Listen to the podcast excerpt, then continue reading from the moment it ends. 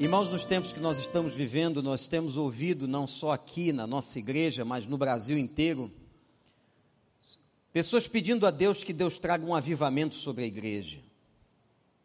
Tem se falado muito sobre renovo espiritual, sobre despertamento espiritual. Mas preste atenção numa coisa: uma vida transformada, uma vida renovada, uma vida avivada, ela não se faz unicamente de experiências emocionais. Tem pessoas que acham que nós, para experimentarmos o renovo de Deus, nós temos que ter experiências apenas no campo da emoção. Não é. Somos seres emocionais. Quando nós entramos aqui, nós trouxemos conosco as nossas emoções. Mas um genuíno e verdadeiro renovo e avivamento de uma pessoa, ele não se faz apenas com as emoções de mãos levantadas. A música é muito importante para mexer com a emoção humana. Mas eu me lembro de um fato que quando as línguas desceram em Atos capítulo 2, naquela experiência extraordinária no cenáculo, elas são línguas, mas elas não descem na boca, elas descem na cabeça. E por que será que as línguas desceram na cabeça e não na boca? Por que, que o Senhor não colocou as línguas, como que simbolicamente, na boca dos apóstolos? Porque todo movimento de Deus, ele passa pela racionalidade e pela inteligência. Ele não é só um movimento emotivo, a palavra de Deus é o momento da nossa reflexão. Eu vou tratar de alguns assuntos nos próximos dias, nos próximos domingos, que permeiam o assunto, a questão do avivamento, do renovo, mas que são importantíssimos para que uma vida possa ser renovada em Cristo. Por exemplo, domingo que vem eu quero falar sobre o orgulho. O que que a Bíblia fala sobre isso? Algo tão sério. O orgulho é uma coisa muito séria na vida da gente, como nos perturba. Vamos falar também sobre humildade. Mas hoje, pela manhã, eu quero falar sobre caráter. E quero começar conceituando o que é o caráter. Conceito diferente da personalidade humana. O caráter é um conjunto de formas comportamentais que são aprendidos no meio social. Diferentemente do conceito de personalidade, eu não vou entrar nele agora para não confundir, não há componente genético na conceituação do caráter. O caráter é tudo aquilo que é forjado em nós de influência do nosso meio social. Isso é caráter. Desde os primeiros dias, na nossa casa, nos ambientes que nós vivemos, o nosso caráter vai sendo formado. Então, o caráter, o conceito de caráter, tem a ver com o meio em que a gente vive. Quanto mais os anos vão passando, o caráter vai se reforçando. Por isso que cada vez que nós ficamos mais velhos, é mais difícil mudar um comportamento. Existem pessoas que foram forjadas em ambientes de mau caratismo. Outras foram forjadas em ambientes sociais de bom caráter. Mas se há uma coisa errada que a gente pronuncia muitas vezes, é fulano não tem caráter. Isso está errado. Todo mundo tem caráter depende da qualificação do caráter do indivíduo. Eu vou usar e vou meditar com os irmãos sobre a história de um homem chamado Jacó. Quero que você abra a sua Bíblia em Gênesis 25, 19. Gênesis 25, 19 diz assim: Esta é a história da família de Isaac, filho de Abraão. Abraão gerou Isaac, o qual, aos 40 anos, se casou com Rebeca, filha de Betuel, o arameu de Parã, de Padã Arã, irmão de Labão, também arameu. Isaac orou ao Senhor em favor de sua mulher, porque era estéril. O Senhor respondeu a sua oração e Rebeca, sua mulher, engravidou.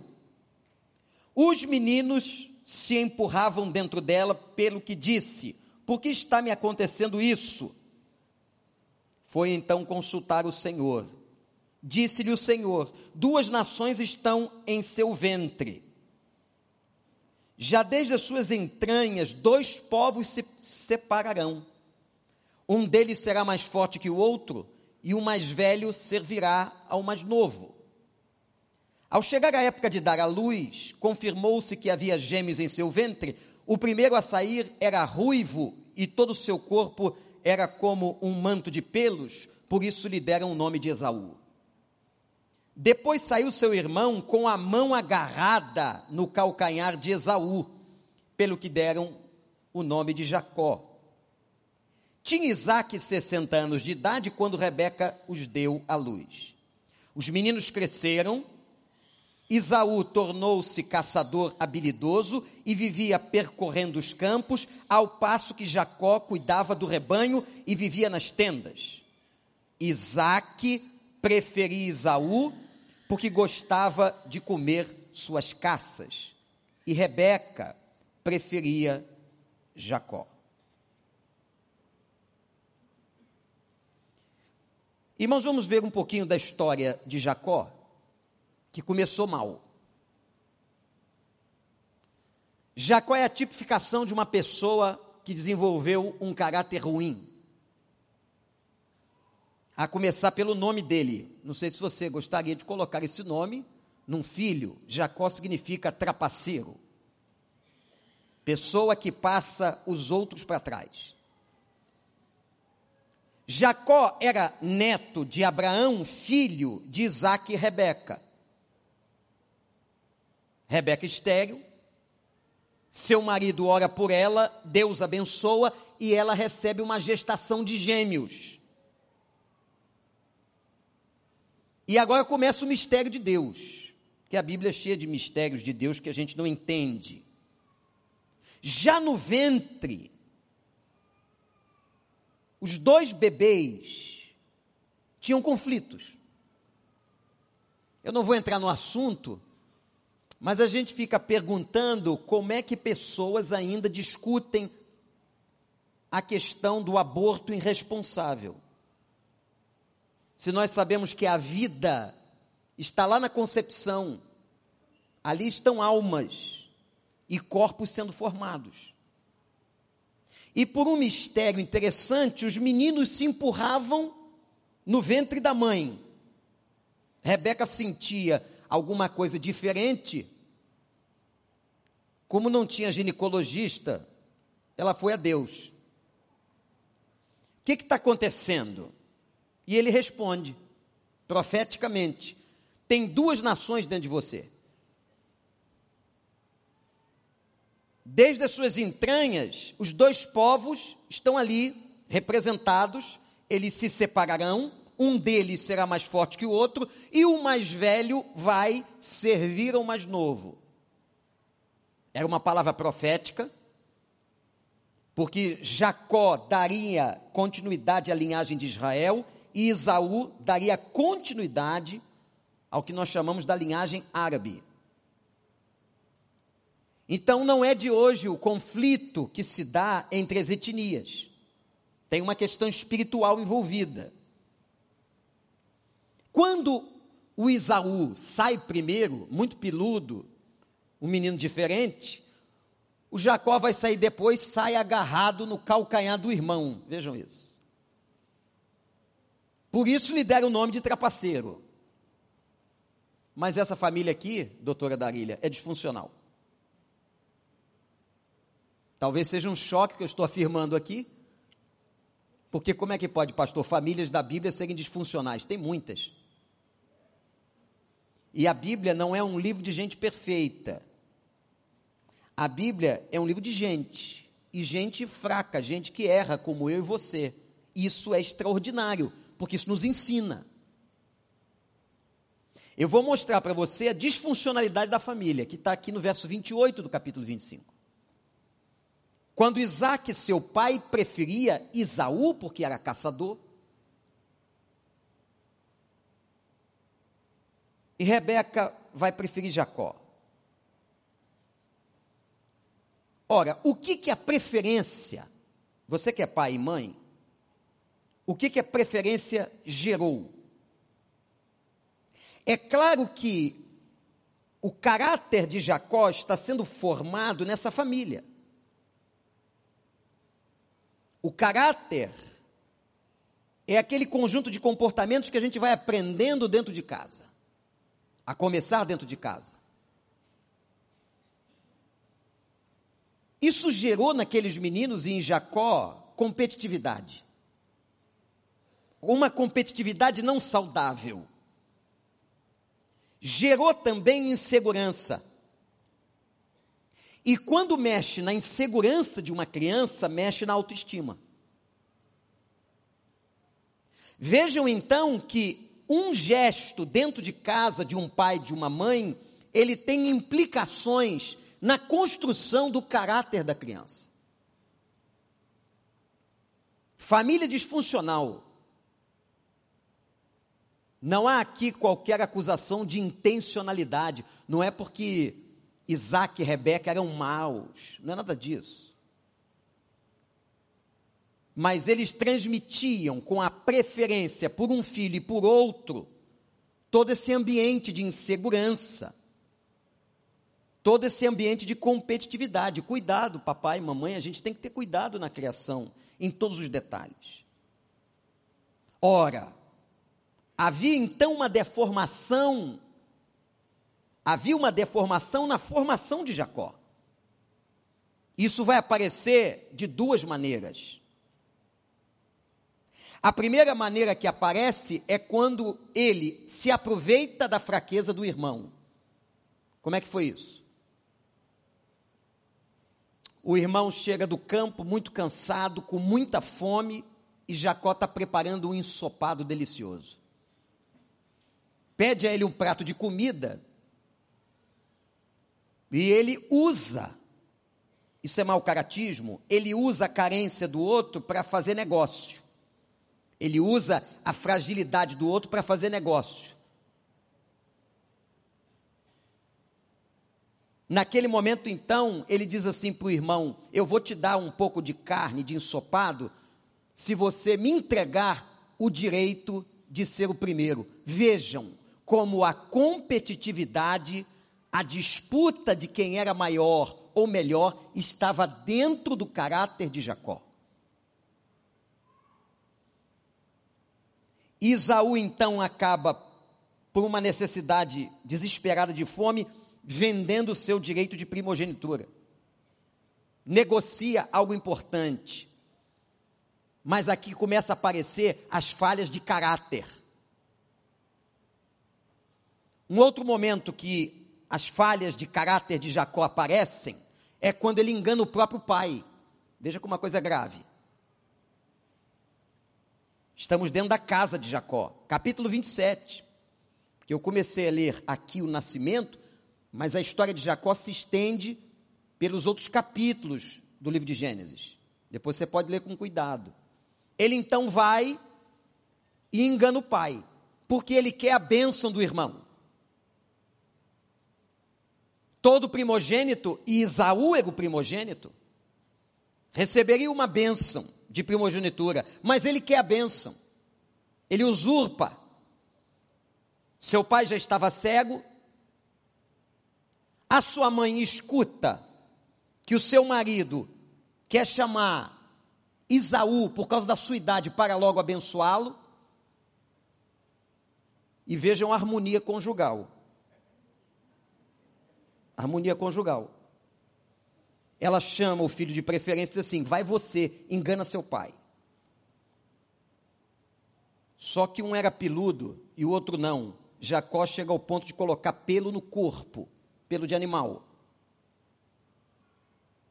Quando ele comparece diante de Isaac, Isaac pergunta assim: peraí, a voz é de Jacó, mas o, o braço peludo é de Isaú. Quem é você? O pai desconfia. Quem é você? Ele diz assim: Eu sou Isaú. Ele mente. Vejam as deformações do caráter. Gente, eu estou citando. Eu podia ficar preso aqui, esmiuçar essas manifestações disfuncionais do caráter de Jacó. Ele usa o irmão no momento de aflição do irmão, ele lhe tira o direito de primogenitura e ele agora rouba a bênção, mente para o pai. Isso é fraude.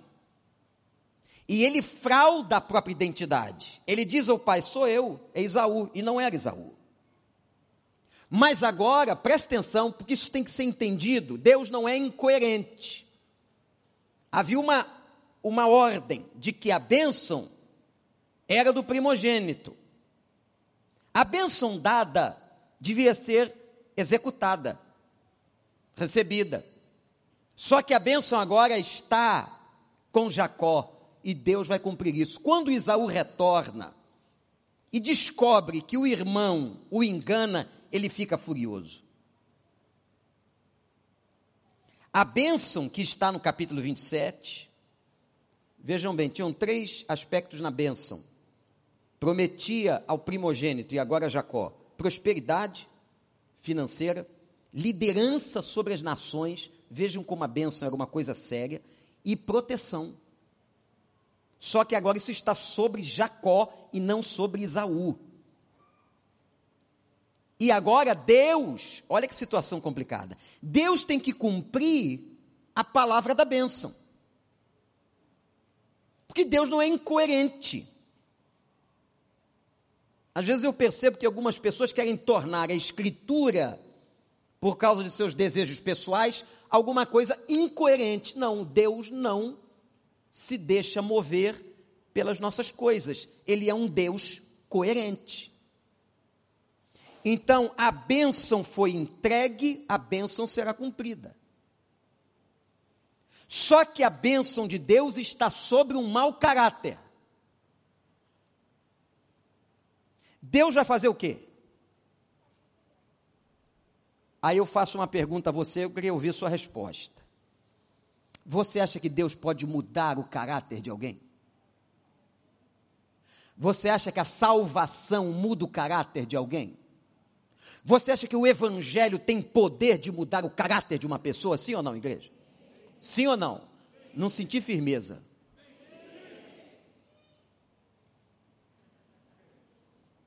Ele está atento. Deus pode mudar o caráter de uma pessoa. Conquanto esse caráter foi forjado no meio da mentira, da disputa, da competição, da distorção, da disfunção da família. Deus pode. Louvado seja o nosso Deus. Gente, se nós não acreditarmos nisso, nós não acreditamos no evangelho que pregamos. Deus pode qualquer coisa. Deus então começa a trabalhar e vai trabalhar o caráter. Só que o que a gente percebe, atenção a isso, o trabalho de Deus no caráter é um processo. Muitas vezes nós não compreendemos. Nós queremos, às vezes, que as coisas sejam mudadas imediatamente no outro. Não é assim. Tem vários terapeutas aqui que sabem disso. Houve um processo longo, longo, na vida de Jacó, para que Deus trabalhasse seu caráter, para que pudesse exercer os propósitos, que eram os propósitos da bênção. Como é que Jacó, e dele sairia uma linhagem para dirigir as nações, sendo um mau caráter? Deixa eu dizer uma coisa aqui: Deus não pode usar mau caráter. O mau caráter não se sustenta. Deu para entender? Mais cedo ou mais tarde, o mau caratismo aparece. Então, se Deus quer fazer alguma coisa com uma pessoa, ele trabalha o caráter dela. Ele não pode fazer uma coisa linda num vaso sujo. Ele tem que limpar ou quebrar o vaso, a fim de que ele possa fazer a coisa linda que deseja.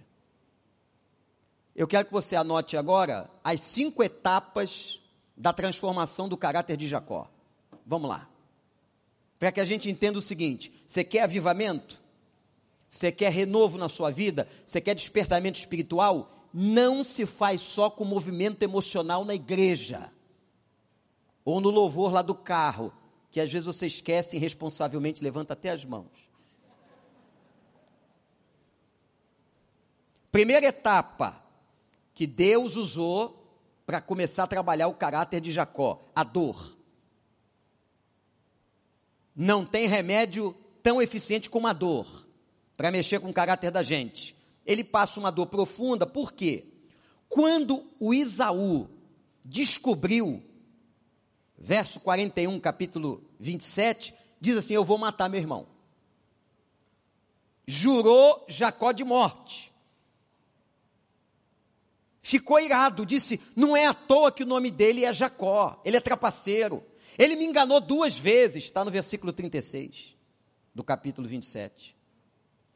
Ele me enganou duas vezes, tirou meu direito de filho mais velho e agora tira a bênção que era minha. Ele é trapaceiro. Isaú, Isaú diz assim: Eu vou matar Jacó. Rebeca. Ô oh, Rebequinha. Chama Jacó e diz assim: Foge, meu filho. Filho preferido, foge. Vai para a casa do meu irmão Labão e fica lá. Quando a ira de teu irmão passar, você volta. Só que a essa altura, até o Isaac aconselha a mesma coisa, porque é melhor ver um filho fugido do que morto. E o pai e a mãe aconselham ele ir. Vai para as terras de Padã Arã. Só que, gente, o convite é para que Jacó deixasse tudo. A casa, o quarto, os amigos, a história dele. Você acha que isso aqui é um momento fácil? Isso não é uma viagem planejada, não. Isso é uma fuga. E o que é que Jacó sente? Dor. Ele sente dor. Ele perdeu tudo, ele perdeu sua casa, ele perdeu sua cama, ele perdeu seu quarto, perdeu seus amigos, ele perdeu seus pais, ele perdeu seus rebanhos, seu trabalho e se coloca pelo deserto para chegar na casa de um tio e ele nada sabia dele. Deixa eu dizer uma coisa para você: a experiência da dor é fundamental na transformação do caráter. E às vezes, uma pessoa leva anos para entender isso. Se você é de Jesus, se você ama Jesus, se você é filho ou filha de Deus, a dor que você está sentindo não é em vão, mas Deus vai usá-la para transformar, melhorar e lapidar o seu caráter. Segunda etapa da transformação que Deus vai fazer na vida de Jacó é a experiência com Deus. Primeiro a dor, depois a experiência.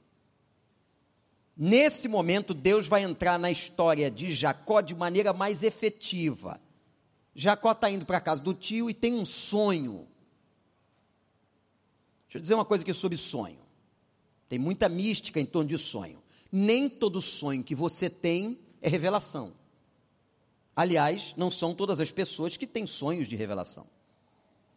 Os sonhos são materiais inconscientes, estão dentro da cabeça, condensações do dia, que à noite a mente humana não para de funcionar e produz.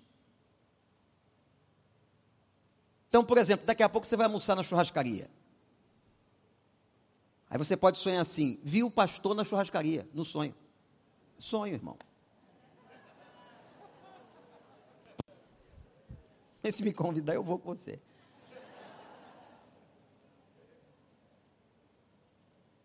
Mas tem sonhos, tem gente que tem isso, que sabe que aquele sonho não é comum, não é normal, tem uma coisa ali.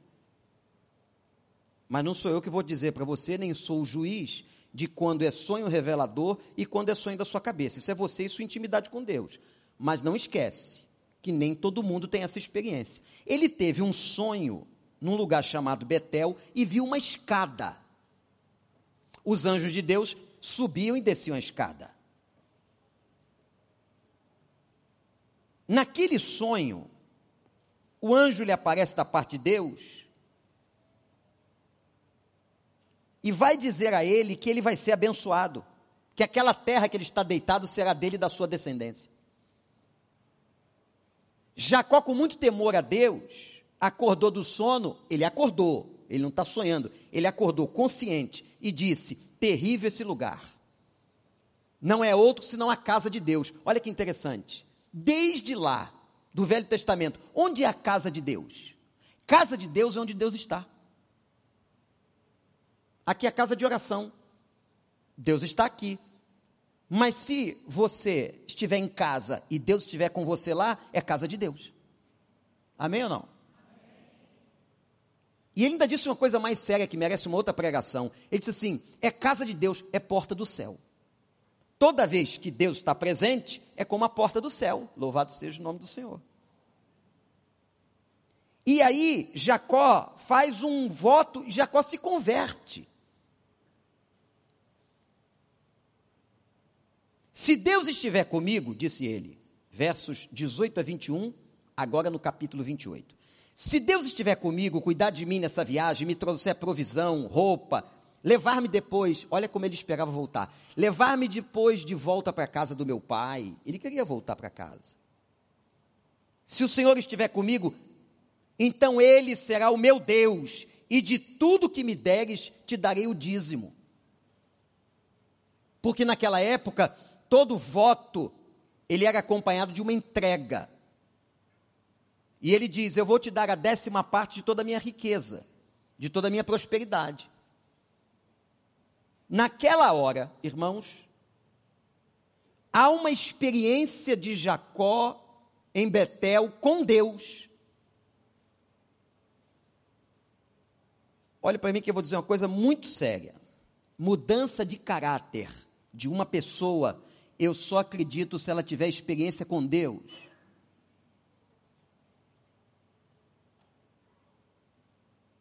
Eu li uma frase ontem que me impactou, que eu quero trazer aqui. Ninguém dá certo por si só.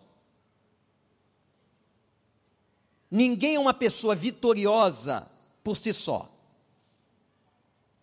Nós precisamos de Deus. Nós precisamos dessa experiência para conhecer o caráter de Cristo. E o caráter de Cristo só se conhece no novo nascimento. O caráter de Cristo só se conhece com a presença do Espírito Santo. Portanto, quando Deus aviva uma pessoa, quando Deus renova uma pessoa, quando Deus faz um processo de avivamento, ele mexe no caráter da pessoa. Não é só uma pessoa que está por aí dando pulinhos de louvor. Não é só uma pessoa que está quebrantada chorando. Isso também é importante. Mas é fundamental que uma pessoa de caráter transformado tenha uma experiência com Deus. Por isso que Paulo disse aos Filipenses, capítulo 1, versículo 6: Aquele que começou a boa obra em vós irá terminá-la até o dia de Cristo. É um processo. Não pense que é, ó, da noite para o dia. Às vezes você está querendo seu marido, sua esposa, seus filhos, seus amigos, que mudem assim. Você não muda assim, como é que você quer que o outro mude assim? A mudança é um processo. Então, primeira coisa para mudar o caráter, a dor. Segunda etapa que Deus usou para mudar o caráter de Jacó, experiência com Deus. Terceira, obediência. Qual foi o conselho que Isaac e Rebeca deram para Jacó? Vai para casa, olha que prevenção interessante, vai para casa do teu tio, mas você está muito jovem. Agora, interpolação do pastor. Interpolação que você coloca no meio muito bonitão, vão vir meninas tentar você, e você está cheio de hormônio, e Jacó, hormônio não se converte.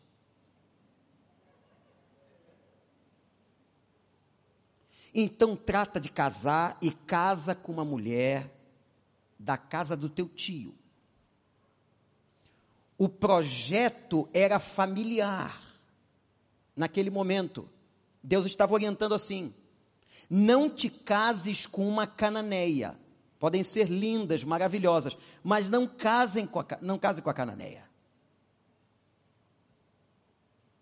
E Jacó obedeceu. Ele chega perto de um poço e ele tem. As meninas vão gostar agora, porque as meninas são mais atentas a isso. Ele tem amor à primeira vista, se é que esse negócio existe. Ele viu aquela mulher, ele se apaixonou por Raquel. Esse amor é tão lindo e interessante que a história de vida dele mostra como que o amor de Jacó por Raquel é poético, é genuíno, é profundo. Mas o que eu quero tirar aqui é a sua capacidade em obedecer seus pais. Ele podia ter saído pela rua e antes de chegar na fazenda de Labão, seu tio, e ter se casado ou conhecido outras pessoas, mas ele foi obediente. Sabe o que significa isso? Olha para cá coração ensinável. Uma pessoa de caráter transformado tem coração ensinável. Aprendizado e obediência são coisas fundamentais para mudar o caráter de alguém.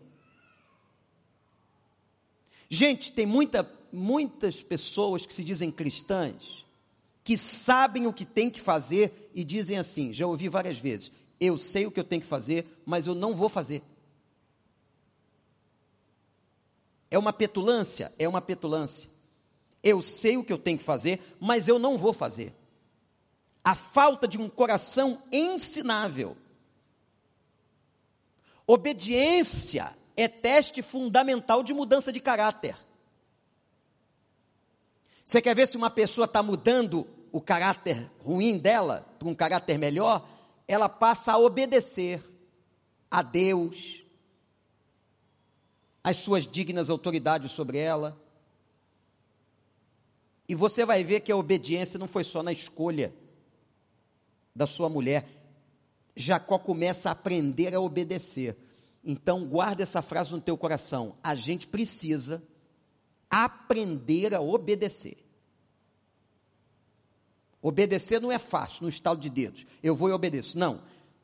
Eu sou carne, eu sou uma pessoa que eu luto, nós lutamos contra as coisas que temos que fazer, e não é fácil obedecer. Por isso que a gente peca. Ó, o que, que é o pecado? É a falta da obediência. O pecado é a falta da obediência. Então, igreja, vamos acompanhar aqui como é que Deus foi mudando o caráter de Jacó. Tinha que mudar, porque se não mudasse o caráter dele, como é que a promessa iria se cumprir? Como é que ele ia tornar a descendência de Jacó líder das nações?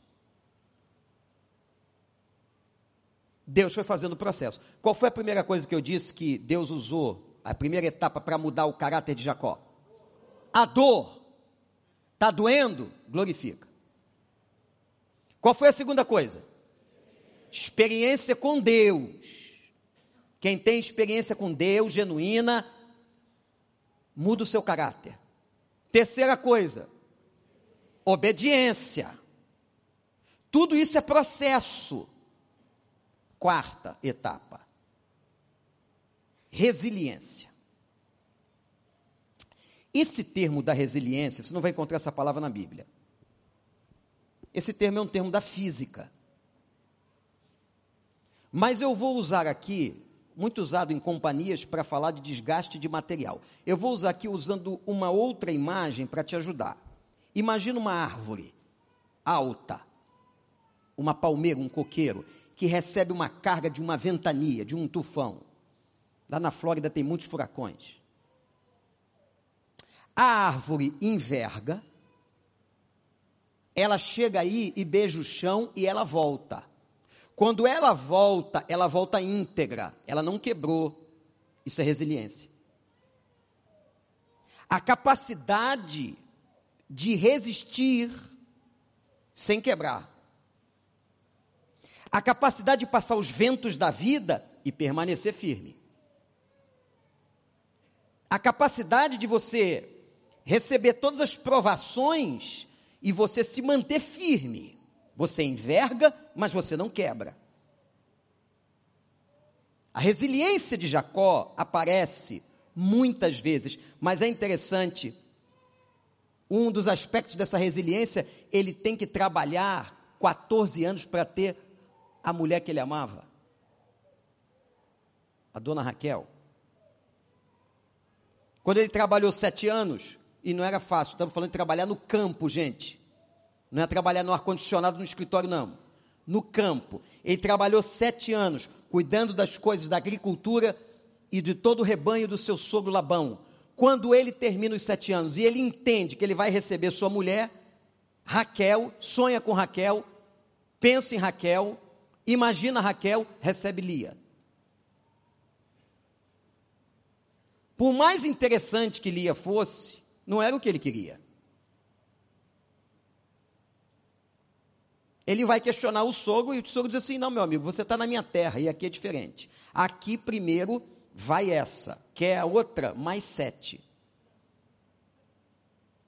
E ele que era trapaceiro, agora ele tem que se submeter, resiliente, 14 anos para ter a mulher que amava. Acho que aqui a gente pode até fazer uma outra análise poética sobre o amor dele, porque quando o tempo vai passando, trabalhar 14 anos no sol não é fácil. O que, que alimenta ele ali? O que, que motiva? É o amor que ele tinha por aquela mulher. Fez ele suportar. Meus irmãos, Deus nos manda ventos. Deus nos manda provações para a gente aprender resiliência. A gente pode envergar, mas em nome de Jesus nós não vamos quebrar. Você crê nisso? Você é daquele que enverga, mas não quebra. O vento vem, você beija o chão, você vai para o pó, mas você volta como filho do Deus vivo vitorioso e continua a tua jornada para a honra e glória do nome do Senhor dos Exércitos. Deus ensina resiliência no caráter, a capacidade de suportar. E quando fala-se em resiliência, eu estou falando em aprender paciência, perseverança, força. Quando eu mexo com o conceito de resiliência, eu estou mexendo com esses outros conceitos. Deus nos ensina paciência, nos ensina a perseverar na vida, nos ensina força. Então vamos lá. Quais são as quatro etapas que Deus usou para mudar o caráter de Jacó? Quem é que lembra? A dor. Experiência com quem? Com Deus. Terceira. Obediência. Quarta. Resiliência. E a quinta? Anota aí, reparação. Eu usei essa palavra semana passada, no nosso overflow. Eu quero voltar para ela. Ele tinha uma reparação para fazer importante. O que, que é reparação? É quando eu vou consertar algo que se estragou. Pode ser a geladeira, mas pode ser um relacionamento.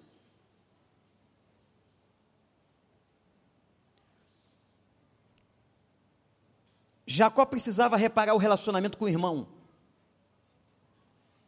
Ele trapaceou o irmão, ele enganou o irmão, mentiu para o irmão, tomou a bênção do irmão, foi sujo na hora que o irmão estava com fome.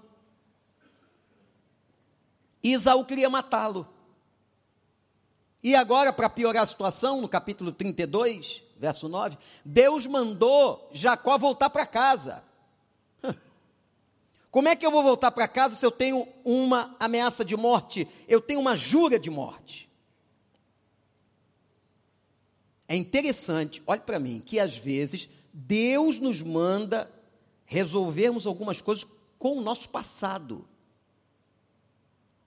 Não adianta você pegar aquela pessoa, jogá-la debaixo do tapete, isso é o conceito de recalque na psicanálise. Não adianta você recalcar, esconder. Tem coisas que você tem que tratar. E outra coisa, amados irmãos, pedir desculpa às vezes não é suficiente. Tem que reparar. Vou dar um exemplo bem contemporâneo daquele cara brigando com a mulher dentro do quarto e ele dá um soco na porta e quebra a porta. Com a sua ira, com a sua reatividade. Não adianta ele pedir perdão para ela, ele tem que consertar a porta. Isso é reparação. Então, apesar de todos os medos que Jacó tinha, ele tinha que reparar aquela relação fazia parte do conserto do caráter, fazia parte da lapidação, da transformação do caráter. Ele obedece, ele vai em direção e ele entra no tal Val do Jaboque. Que é quando Deus vai operar com ele uma luta que durou a noite inteira e ele pede a Deus uma bênção que o texto não revela qual é mas o texto subsequente vai apontar, vai dizer. A bênção que ele está pedindo para o anjo é o encontro que ele vai ter com Isaú, porque ele estava jurado de morte.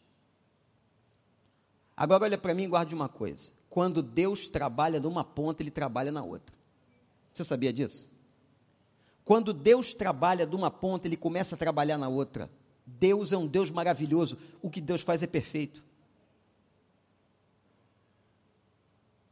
Ele então está indo, ele está obedecendo, ele vai para a casa do seu pai, ele retorna para a casa de Isaac e Rebeca, seus pais, mas ele agora entra no Val de Jaboque e ele ali briga. E Deus o abençoa. Se você quiser depois, leia a história, não vou ler aqui, do reencontro dos dois. É uma das coisas mais lindas. Quando chegou lá, Deus já tinha preparado tudo, eles já estavam é, amolecidos, quebrantados, houve choro, se abraçaram, aquela coisa linda que aconteceu ali no texto. Mas tem um fato que me chama atenção. A Bíblia é um livro com muitos detalhes espirituais importantes. Qual foi o fato? Quando eles estão terminando o encontro, já tinham chorado, e ele, Jacó apresenta as crianças, as, as mulheres que estavam ali, eles vão voltar então para a casa do pai, família. Naquela hora acontece o seguinte: Jacó diz assim para Isaú: vai na frente. O que ele está fazendo, na verdade, é como se fosse uma reparação da primogenitura. Quem tem que ir na frente é o filho mais velho. Você saiu primeiro, você vai. E eles ficam naquele momento, esse gesto dedicado, amoroso de Jacó com Isaú, ele é muito importante. Às vezes, irmãos, um gesto simples, simples, é muito importante. Não despreze coisas pequenas. Gestos pequenos, situações que parecem pequenas, não despreze. Naquele momento, quando Deus percebe que Jacó, isso levou anos, isso levou pelo menos 15 anos, depois que Jacó estava totalmente mudado no seu caráter, aprendeu a obedecer, teve uma experiência com Deus, sentiu dor, entendeu resiliência. E agora quer fazer reparação, Deus disse: está pronto. E sabe qual é a grande evidência da aprovação de Deus nesse novo momento de vida de Jacó, ele diz assim: Você não se chama mais Jacó. Você perde a identidade de trapaceiro e ganha a identidade do homem que luta com Deus e vence. Louvado seja o nome do Senhor. Vejam como é possível mudar o caráter. Mas isso é um processo doloroso, difícil, leva tempo. Será que aqui hoje você se lembra de alguma reparação que você tem que fazer? Alguém que você tem que liberar? Alguém que você tem que acertar alguma coisa, perdoar alguma coisa? Vá lá para o seu Val de Jaboque e lute com Deus. Muitos anos atrás ouvi uma frase que sempre ficou no meu coração sobre a paz. Para se ter paz com alguém. Para se ter paz é necessário guerrear. A conquista da paz na vida, até a paz de Cristo como árbitro, é fundamental a gente guerrear. Tem que lutar, tem que abrir mão, tem que ter renúncia. Portanto, em nome da paz, faça reparações, perdoe, libere. Estão aqui diante de nós, e eu quero que didaticamente a gente repita isso. Didaticamente. As cinco etapas que Deus usou para transformar o caráter de Jacó. Será que você consegue lembrar comigo? Vamos lá. Qual foi a primeira? Dor. Qual foi a segunda? Experiência com Deus. Qual foi a terceira? Obediência. Qual foi a quarta? Resiliência. Qual foi a quinta? Reparação. Se nós queremos um avivamento, se nós queremos uma vida transformada, se nós queremos, gente, uma vida no espírito, cheia do espírito, com renovo espiritual, não basta só levantarmos a mão na igreja, chorarmos em oração. É fundamental que Deus trabalhe o nosso caráter. E que o Senhor possa estar fazendo isso. Nós vamos tocar em muitos aspectos do renovo e da renovação espiritual que são fundamentais, como na semana que vem. Nós vamos trabalhar a questão do orgulho, a questão da humildade. Se essas coisas não permearem a verdadeira transformação, não haverá avivamento, não haverá renovo. Se Deus não opera transformação de caráter, como é que Ele pode usar uma igreja? Como é que Ele pode usar uma pessoa mau caráter? Com péssimo testemunho de vida? Portanto, nós podemos sair daqui hoje felizes, porque Deus está falando com a gente no campo das emoções, mas no campo da razão, no campo da volição, Ele está trabalhando a gente de maneira completa, louvado seja o Senhor, para que tenhamos uma vida mais próxima, mais íntima, mais perto dEle. Então glorifique o nome de Deus, agradeça ao Senhor e busque isso para a sua vida. Você tem coisas, eu tenho coisas no nosso caráter, precisam ser mudadas. Você não é o caráter perfeito da humanidade. Todos nós temos que nos dispor a sermos trabalhados pelo Espírito Santo. Aí sim, Deus vai usar, Deus vai abençoar, Deus vai dar a vitória de uma igreja renovada, avivada para a honra e glória do seu nome. Que Deus nos abençoe. Vamos ficar em pé. Vamos cantar, meus irmãos, esse cântico. O cântico final ele é sempre muito importante, porque ele conclui o pensamento da mensagem. Então que você agora possa adorar a Deus com esse cântico, levando isso diante do Senhor, fazendo essa oração cantada diante do Senhor. Adoremos.